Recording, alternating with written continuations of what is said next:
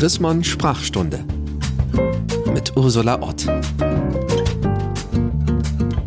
Herzlich willkommen bei einer neuen Folge der Sprachstunde, der Podcast von Chrismon, in dem wir alle 14 Tage ein Wort auf die Untersuchungscouch legen. Und heute geht es um das Wort Resilienz. Und ich begrüße ganz herzlich meinen Kollegen Rainer Moritz, den die Chrismon-Leserinnen und Leser kennen, weil er eine feste Kolumne in Chrismon hat, Bücher vorstellt und Chef des Hamburger Literaturhauses ist und wunderbare Bücher selber schreibt. Hallo, Rainer Moritz. Einen schönen guten Tag, Ursula.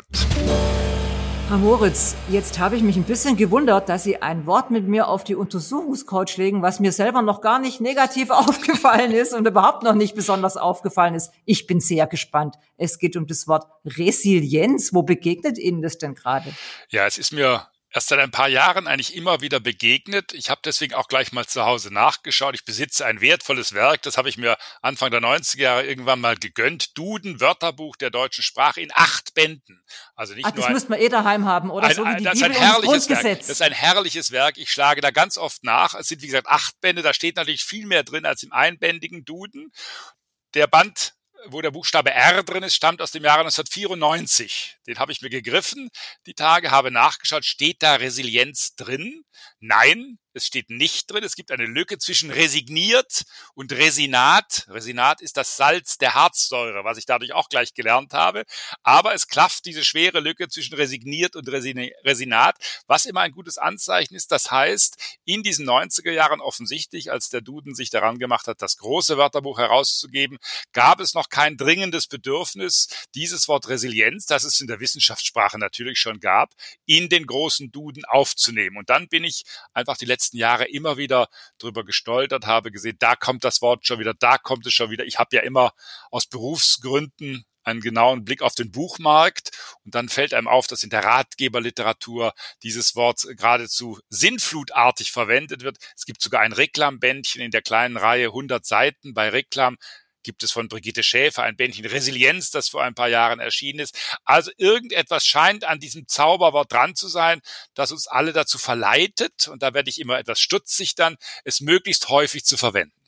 Okay, und das klingt wie eine perfekte Kandidatin für diesen Podcast. Jetzt sagen wir gerade schon beim Klugscheißen sind, wollen wir einmal noch sagen, wo es herkommt. So ähnlich wie die beiden Wörter, die Sie gerade genannt haben, die vorher und nachher kommen, kommt es aus dem Lateinischen, fängt mit re an. Fast alle Wörter, die mit re anfangen, kommen aus dem Lateinischen und heißt, glaube ich, sowas wie, wie abprallen, zurückspringen. Ganz ehrlich, ich finde das erstmal eine gute Vorstellung, dass bestimmt, weil darum geht's ja bei Resilienz, bestimmtes Leid oder Trauma, schreckliche Dinge, dass die an mir abprallen. Also ich, Ursula Ott, finde es eine angenehme Vorstellung, dass bestimmte Dinge, wenn ich resilient bin, an mir abprallen. Wo das, ist das Problem? Das klingt erstmal ganz großartig. Ich bin Ihnen erstmal sehr dankbar, dass Sie die Etymologie äh, abgearbeitet haben. Ich selber habe an der Universität kleines Latinum nachmachen müssen in zwei Semestern. Das war das Schlimmste eigentlich in meinem Grundstudium.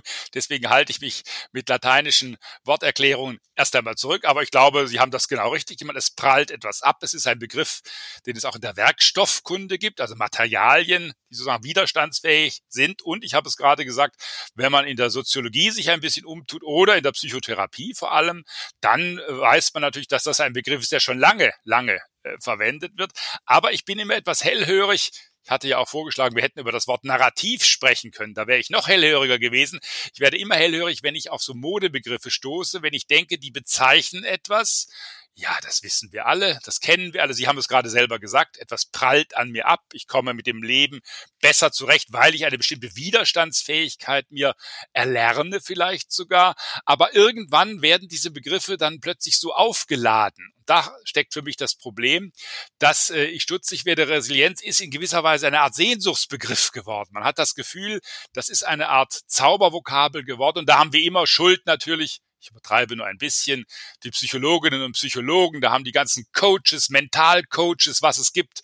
Hier in Hamburg, äh, wo ich lebe, habe ich das Gefühl, an jeder Ecke sitzt ein Coach mir im Nacken und will mir ein richtiges, ein besseres Leben beibringen. Und für diese Coaches, für diese Psychologinnen und Psychologen scheint dieser Begriff Resilienz eben wunderbar geeignet zu sein, um Menschen eine Sehnsucht vom besseren, vom richtigen, vom widerstandsfähigen Leben zu vermitteln. Naja, aber Herr Moritz, gerade im Moment äh, ist es ja tatsächlich nicht so einfach für viele Menschen, die äh, ihren Job verlieren, die seit einem Jahr nicht auf einer Bühne stehen können, die vielleicht ihre alten Eltern lange nicht in den Arm nehmen durften und ihre Kinder nicht in die Schule schicken können. Ist es nicht ganz gut, wenn diese Menschen, die es gerade schwer haben im Leben, eine Art, und ich habe tatsächlich eine Freundin, die das im Moment macht, bei einem Coach, den sie äh, gerade so abfällig Nein, haben. das würde ich, ich nie tun. Ich habe eine Freundin, die macht wirklich gerade Resilienztraining. Ja. Und alles, was die erzählt, denke ich, ach, das hat schon Hand und Fuß. Weil wenn man sich jetzt jeden Tag das ganze Corona-Drama, ich sag mal, so nahe an sich kommen lässt, dann geht's dann vielleicht nicht so gut, wie wenn man, ein, wenn man resilienter dagegen wird. Also wenn es an einem abprallt. Wo ist das Problem? In der Sache würde ich Ihnen gar nicht groß widersprechen. Wir alle haben natürlich den Wunsch, gegenüber dem, was das Leben an uns heranträgt, vor allem auch an Herausforderungen, an, an schweren Verletzungen, an leichten psychischen Demütigungen, Erniedrigungen, äh, widerstandsfähig zu werden. Wir wollen nicht, dass uns alles tangiert, dass uns alles mitnimmt. Das ist, glaube ich, eine ganz selbstverständliche Sache. Aber, liebe Ursula das haben Sie vielleicht als Kind auch schon empfunden, dieses Bedürfnis, wenn in der Schule die Lehrerin, der Lehrer frech war, aufmüpfig war, wenn er die Hausaufgaben nicht richtig empfunden hat, wollten Sie als äh, Kind, als Schülerin auch sagen, nein, das soll mich möglichst nicht angehen, ich muss Wege finden, um sozusagen mich Früher hätte man gesagt, abzuhärten. Das ist eine Vokabel, die man sich kaum noch traut, in den Mund äh, zu nehmen. Also alle möglichen seelischen Kräfte zu sammeln, zu stärken. Auch, auch da bin ich ganz bei Ihnen in der Sache. Die Frage ist nur, äh, warum äh, dieses Modewort und warum dieses Wort, das natürlich äh, in einen großen Kreis gehört von all dem, was ich unter Optimierung oder Selbstoptimierung zusammenfassen würde. Wir haben in den letzten 10, 15 Jahren eine Flut von solchen Strömungen erlebt, wo der Einzelne quasi sich ständig optimieren soll. Ich habe mich damit mal länger äh, beschäftigt, äh, sich sozusagen an seine Leistungsgrenzen, seine psychischen Leistungsgrenzen gehen sollen. Und dieses Feld ist mir dann immer ein wenig suspekt. Schauen wir uns die Gegenbegriffe an. Was ist der Gegenbegriff? Gegen was wendet sich die äh, Resilienz? Natürlich gegen Stress. Sie haben andere Dinge im Moment genannt in Corona-Zeiten, die uns alle belasten. Vulnerabilität wäre sozusagen auch der Gegenbegriff zur Resilienz. Aber Sie merken es schon, wenn ich das Wort ausspreche, Frau Ott, das eignet sich nicht so wahnsinnig gut, um gleichermaßen populär zu werden wie Resilienz. Es ist auch der negativ besetzte Begriff. Resilienz ist ja durch und durch positiv besetzt. Vulnerabilität, das äh, klingt nicht so gut. Vulnerabel wollen wir alle nicht sein. Also in der Sache bin ich ganz bei Ihnen. Wir wollen uns kräftigen, wir wollen uns seelisch stärken, wir wollen mit dem, was das Leben und die Herausforderungen sind ja nicht nur in Corona-Zeiten, denkt sie ans Berufsleben, eher größer geworden in den letzten Jahrzehnten. Da wollen wir uns wappnen dagegen. Ich habe nur die Frage, äh, warum dieser Begriff dafür? Ich finde es interessant, dass Sie gerade das in den Optimierungskontext gestellt ja. haben. Ich äh, erinnere mich, darüber haben Sie auch ein wunderbares Buch in der Edition Chrismon ja. geschrieben, kann ich mich erinnern. Also äh, geht die Kritik in die Richtung, der Einzelne, die Einzelne soll sich jetzt abhärten äh, und immer alles selber schaffen. Das ist ja für uns Evangelische auch ein interessantes Thema, weil wir eigentlich finden, man muss nicht alles selber schaffen. Also ist die Kritik an dem Begriff resilient auch, dass ich mich jetzt wappnen muss und alles immer noch besser mit mir selber ausmachen und die Umstände äh, könnten ja aber auch, es könnten ja auch die Umstände besser werden, anstatt ich selber. Das ist, glaube ich, ein ganz wichtiger Punkt. Äh, da gibt es auch, ich bin da ja Gott sei Dank nicht allein, sonst würden Sie mit mir gar nicht sprechen. Es gibt ja Resilienzgegnerinnen und Gegner durchaus in großer Zahl, weil man merkt natürlich, glaube ich, äh, auch von psychotherapeutischer Seite wird das immer wieder angemerkt, so wie Sie es gerade beschrieben haben, eigentlich ein positiv besetztes Wort, aber vielleicht doch eines, das, wenn wir es so unbefangen im Munde führen, genau in diese Richtung führt, die Sie gerade beschrieben haben. Ja, der Einzelne muss sich optimieren. Der Einzelne muss jetzt nicht nur per App seinen Schlaf überwachen, er muss 1000, 10.000 Schritte tun am Tag, er muss Kalorien zählen, er muss sozusagen alles, sein ganzes Leben darauf einrichten, dass er ja nichts falsch macht. Also der Einzelne muss sich optimieren, das ist ein großer Trend, den gibt es, na, ich würde sagen, seit 10, 15 Jahren ja in Hülle und Fülle, äh, mit all dem Druck, der dadurch auch für den Einzelnen entsteht. Das ist ja das Paradoxe. Wir wollen besser leben, wir wollen leichter leben, wir wollen widerstandsfähiger werden, aber die Zwänge der Selbstoptimierung machen uns äh, fast das Leben schwerer, weil wir immer darauf achten müssen, was sagt meine App, habe ich mich richtig verhalten, muss ich vielleicht im Schlaf einmal mehr nach rechts drehen als nach links drehen um den Schlaf optimal auszunutzen. Und in dieses Feld gehört vielleicht, wenn man es etwas zuspitzt, auch die Resilienz, weil man sagt, wie Sie es gerade vom eine Resilienz-App gibt, oder haben Sie schon eine Resilienz-App? Ich habe nicht nachgeschaut. Ich, ich würde mich nicht wundern, wenn es eine gäbe. Ich werde nie eine drauf haben, wie ich auch keine Schlaf-App drauf habe. Die Vorstellung, ich schaue morgens erst auf meine App und schaue, ob ich mich, das misst ja meine Schlafbewegungen, meine Atemgeräusche, alles Mögliche kann ja gemessen werden. Und dann schaue ich morgens auf die App, denke, ich habe gut geschlafen, bin aber deprimiert, weil ich dann sehe, dass ich falsch geschlafen habe, dass ich noch hätte besser schlafen können. Und dann bin ich am nächsten Abend schon wieder nervös, weil ich beim Einschlafen schon denke, hoffentlich schlafe ich jetzt richtig ein. Nein, das ist nichts für mich. Aber die Grundfrage, die Sie angedeutet haben, die scheint mir ganz wichtig zu sein. Verlagern wir nicht etwas äh, mit diesen äh, ich sage es jetzt mal bewusst, Modebegriffen äh, alles zu sehr auf den Einzelnen. Äh, nehmen wir die Umstände, Sie, Sie haben, glaube ich, das Wort Umstände, gesellschaftlichen Verhältnisse nicht dadurch leichter hin. Also wir könnten ja auch sagen, die Arbeitsbedingungen, die mhm. äh, in der westlichen Welt herrschen, sind dem Einzelnen äh, nicht mehr angemessen, äh, machen für ihn das Leben schwer. Wäre es da nicht logischer zu fragen, ich ändere das, bevor ich, und das steckt natürlich in Resilienz drin, man soll sich dem Gegebenen, dem Vorgefundenen, was uns quält, was uns sozusagen das Leben schwer macht. Das soll man akzeptieren in gewisser Weise. Ich soll nur Wege finden, damit besser mhm. zurechtzukommen. Also man, wenn man das eine Weile weiterdenkt, dann bekommt das durchaus einen sehr problematischen Beigeschmack und gibt die Verantwortung komplett ja. der Einzelnen, dem Einzelnen, anstatt die Verhältnisse zu ändern. Ich würde gerne noch einmal dem Phänomen auf die Spur kommen, was Sie ganz am Anfang gesagt haben. Das äh, Wort gibt es eigentlich erst seit den 90er Jahren. Also in der Alltagssprache zumindest. In der, der Alltagssprache, ja, genau. Ja. Äh, gibt es dafür eine Erklärung? Ist es vielleicht so, dass dieser ganze Psychotherapiebereich sich in den 90er Jahren auch aus USA vielleicht ein bisschen in die Alltagssprache reingesemmelt hat? Ja, er hat sich natürlich auch popularisiert. Der Ratgebermarkt. Ich habe das äh, in meiner Zeit, als ich noch in Buchverlagen gearbeitet gearbeitet habe, ja immer mitverfolgt. Da hat man immer äh, Modethemen gehabt, alle paar Jahre. Die Ratgeberverlage mussten darauf drängen, dass jetzt was Neues kommt. Sie werden sich vielleicht auch noch erinnern, als äh, um abzunehmen, gab es mal eine berühmte Kohlsuppe die man ständig essen sollte. Das war ein Bestseller. Ich Gott sei Dank an glaube, Frau Grillparzer hieß die Autorin, glaube ich, die fünf Bücher über die magische Kohlsuppe gemacht hat. Man muss fünfmal am Tage Kohlsuppe essen und dann wird es ein wunderbar. Man nimmt wahnsinnig ab. Danach kamen die Bachblüten irgendwann mal. Also es gibt in diesem Ratgeberbereich natürlich immer den verzweifelten. Also jetzt ist gerade Intervallfasten auf ja, jeden Fall. Alle außer mir genau. machen Intervallfasten. Ich könnte ohne Frühstück, weil ich sofort tot könnte ich überhaupt ja, nicht ich, leben. Aber alle außer mir machen das, glaube ich. Ich habe mich da neulich auch unterhalten mit jemandem. Also es sind ja, glaube ich, diese wie viel 16 Stunden oder 12 Stunden. Ja. Äh, Horror. aber zählt dann, wenn ich abends ein Glas Wein trinke, zählt das dann dazu oder darf ich auch nur Tee trinken abends? Das ich fürchte ja, aber ich fürchte, ich glaube eh, wir beide sind irgendwie nicht die richtigen Kandidaten ich glaube dafür. Auch nicht, nein. Ich glaube aber tatsächlich, dass diese Psychotherapeutisierung unsere Sprache ja. mit vielen neuen Wörtern, also ich habe selber mich mal beschäftigt mit einem ähnlichen äh, Begriff wie äh, Resilienz, der heißt Trauma. Ich finde, dass ganz viele Leute ja. jetzt zu leichtfertig sagen, oh, da bin ich traumatisiert und ja. am Ende geht es dann nur darum, dass man vielleicht zu viel Leberwurst in der Kindheit gegessen hat und davon traumatisiert ist. Sie sollten also das Leberwursttrauma aber nicht unterschätzen essen, äh, Freund. Das ist bei manchen mit Blutwurst ist vielleicht noch schlimmer, davor ekeln sich manche, aber auch das ist ein sehr, sehr gutes Beispiel. Ich bin Ihnen da sehr dankbar. Natürlich. Also das ist eine ähnliche, das ist ein ähnliches ja. Wort für Familie, weil äh, also Menschen, die resilient sind, sind gegen, gegen gewisse Traumata äh, gewappneter als andere. Also weil ich finde, neben dem etwas modebegrifflichen und außerdem, was wir jetzt besprochen haben, die Verantwortung von den gesellschaftlichen Verhältnissen auf den Einzelnen verlagern, was eine komplette Überforderung des Einzelnen ja. ist, finde ich, das dritte ist auch, was, warum es ärgerliche Wörter sind, Traum Trauma und Resilienz ist es verharmlost in manchen Fällen auch wirkliche Traumata und wirkliche Resilienz. Ich habe jetzt schon nochmal geguckt, Sie haben ja auch die Kinder angesprochen. Ja. Also es gibt, glaube ich, und jetzt sollten wir den Begriff ein Stück weit vielleicht auch wieder retten, es gibt schon Zusammenhänge, wo der Begriff sehr äh, nachvollziehbar ist. Also man fragt sich ja tatsächlich bei so ganz schweren Themen, die uns bei Grismon viel beschäftigen, ich nehme jetzt mal sexuelle Gewalt, sexueller Missbrauch, da ist ja schon die Frage, warum manche Kinder es schlicht und ergreifend überleben und anderes einfach nicht überleben, gebrochen werden und und mhm. sich dann zum Beispiel das Leben nehmen.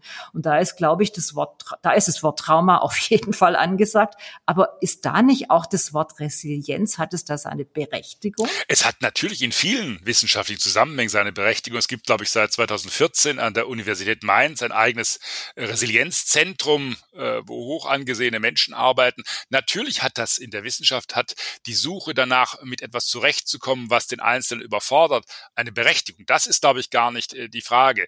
Ich wollte nur noch einmal, äh, vielleicht um den Faden nicht zu verlieren, nochmal auf Modebegriffe zurückkommen, weil äh, da äh, fällt mir doch immer wieder auf, dass natürlich bestimmte Wissenschaften, weiche Wissenschaften, auch wie die Psychologen, auch manchmal die Soziologen, immer wieder nach diesen neuen Begriffen suchen müssen, die natürlich sozusagen ihr eigenes Tun rechtfertigen. Ich habe den Ratgebermarkt angesprochen. Die Lektorinnen und Lektoren sind sehr erpicht darauf, immer wieder auch neue, solche schlaglichtartigen Vokabeln äh, zu finden. Wie gesagt, die Selbstoptimierung wäre vor 20 Jahren uns auch nicht so selbst, äh, so leicht über die Lippen gegangen, wie sie das heute tut. Und ich glaube, die Wissenschaften suchen natürlich sich sel Wege, sich selber zu popularisieren. Es flößt natürlich, äh, Frau Ott, auch mehr Ehrfurcht ein, wenn sie nicht von Widerstandskraft äh, sprechen oder Widerstandsfähigkeit sprechen, sondern sie gehen zum Resilienz Resilienztraining wenn Sie zum Widerstandskrafttraining gehen würden, wäre das auch im Bekanntenkreis nicht so attraktiv, Obwohl wenn Sie davon erzählen. klingt schon Widerstandstraining ja, das ist, ein bisschen als so eine Anarchogruppe wäre. Da wäre die politische Ebene sozusagen gleich mitgedacht. da hätten wir beide Seiten der Medaille in eins gesetzt. Nein, ich glaube, es ist eine Legitimierung natürlich, das tut jede Wissenschaft ihrer eigenen Arbeit, indem sie versucht, Begriffe zu popularisieren, also so aus ihrem wissenschaftlichen engen Diskurs herauszuführen in die breite Welt. Und natürlich flößt ein solcher Begriff Begriff Ehrfurcht ein. Das ist ganz klar solch ein Begriff, äh, macht hellhörig, äh, der hat natürlich auch, äh, wie gesagt, in manchen gesellschaftlichen Kreisen einen modischen Aspekt. Das heißt, ich muss bestimmte Dinge tun. Wir haben die Coaches angesprochen. Das war vor 20 Jahren auch weitaus weniger verbreitet. Auch da gilt natürlich, es gibt viele sinnvolle Möglichkeiten, mit Coaches zu arbeiten. Das ist gar keine Frage. Aber der Knackpunkt ist für mich immer der, wann wird etwas sozusagen blind eingesetzt? Sie haben das Beispiel Traumatisieren verwendet. Ein sehr gutes Beispiel, weil da wird wirklich Schindluder mitgetrieben mit diesem Wort und es wird auf Dinge angewandt, wo in meinen Augen der der Begriff nichts zu tun hat. Und deswegen sind solche Wörter wie Resilienz, ich habe am Anfang gesagt, es ist eine Art Sehnsuchtsbegriff. Solche Wörter schaffen natürlich auch eine Art Haltepunkt in unserer Gesellschaft. Ein Haltepunkt für eine tendenziell leicht überforderte Gesellschaft. Der Einzelne versucht sich an solchen Begriffen zu klammern, indem er eben äh, merkt, äh, das klingt nicht nur gut, das ist natürlich in Teilen auch hilfreich, aber vor allem kann ich es einsetzen, um mir selber Halt zu geben. Ich habe selber das Gefühl, wenn ich zu Hause erzähle, ich war heute beim Resilienztraining, dass das auch mit mir besser wird, dass das mit mir vorangeht. Ich weiß nicht, ob Sie sich noch erinnern, es gab mal einen Begriff, das ist schon sehr lange her, da war das Wort Frustration auch ein ja, Modebegriff. Frustrationstoleranz. Ich bin frustriert. Das hat man damals wahnsinnig gerne gesagt. Wenn man ein Leberwurstbrot nicht bekommen hat zum Abendessen, was man wahnsinnig gern gehabt hätte, es gab mal eine Umfrage, ich glaube, es war irgendein ARD-Sender, der hat die Leute damals, das ist 30, 40 Jahre mindestens her, auf der Straße äh, gefragt, sind sie frustriert? Die Antworten waren natürlich köstlich, weil die Hälfte der in Anführungszeichen normalen Bevölkerung hat nicht die geringste Ahnung gehabt. Damals war frustriert eben äh, auch ein neues Wort, das in der Alltagssprache nicht gang und gäbe war. Die meisten konnten damit nichts anfangen, haben dann sehr kuriose Antworten gegeben, ob sie frustriert seien oder nicht. Nein, mit solchem Schweinkram habe ich nichts zu tun, hat eine Frau damals, glaube ich, in dieser Umfrage auf der Straße äh, geantwortet. Nein, ich glaube, das ist aber der Knackpunkt. Letztlich frustriert sind wir heute zwar gelegentlich immer noch, aber als Modebegriff ist frustriert natürlich längst wieder aus der Mode äh, gekommen und jetzt durch viele andere ersetzt worden. Interessant, da steckt ein bisschen die Theorie dahinter äh, bei Ihnen, dass, äh, und das, äh, das höre ich immer wieder als Mutter von mehreren Kindern, dass die jetzige Generation nicht mehr so frustrationstolerant ist und deswegen eigentlich resilienter werden müsste gegen diese Unbillen des Lebens. Ist das so? Dagegen ist ja nichts zu sagen. Ich glaube, wenn wir sozusagen unsere Frustrationen äh, nicht so leicht hinnehmen, dagegen ist, glaube ich, nichts zu sagen. Sie haben vorhin äh, die zurückliegenden Monate angesprochen. Wir haben ja für mich auch ein interessantes Phänomen gemerkt, dass plötzlich viel mehr Dinge auch aus den äh, linksliberalen Milieus akzeptiert worden sind. Man hat Frustrationen viel leichter hingenommen. Mit Blick auf das große Ganze. Wir müssen das tun für die Volksgesundheit. Wir müssen Leben erhalten. Aber plötzlich hat man bestimmte Frustrationen hingenommen, die man früher in anderen Lebenszusammenhängen natürlich nie hingenommen hätte. Und diejenigen, die plötzlich keine Frustrationen hinnehmen wollen, das waren plötzlich die anderen auf der politischen rechten Seite, die gesagt haben, wir lassen uns das nicht gefallen. Also wir merken auch gerade, wenn es um solche Begriffe geht, dass sich sehr schnell äh, die Grenzen verschieben plötzlich die Pole auch wechseln und die festgeformten Meinungen, äh, was ist links, was ist rechts, auch da nicht mehr zählen.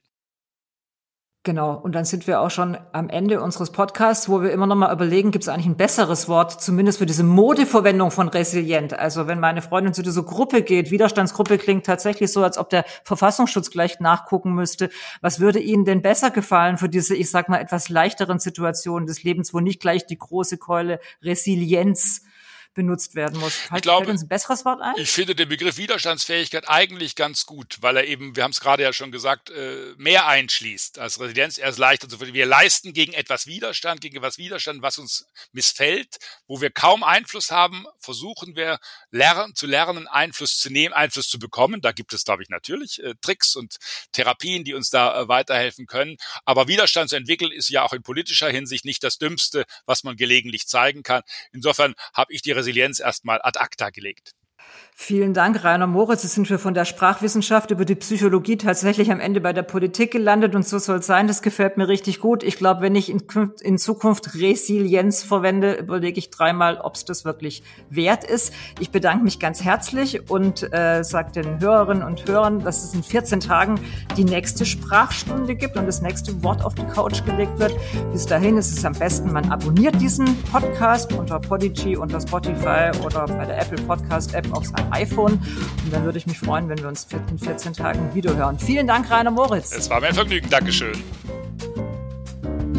Die Chrismon Sprachstunde mit Ursula Ott.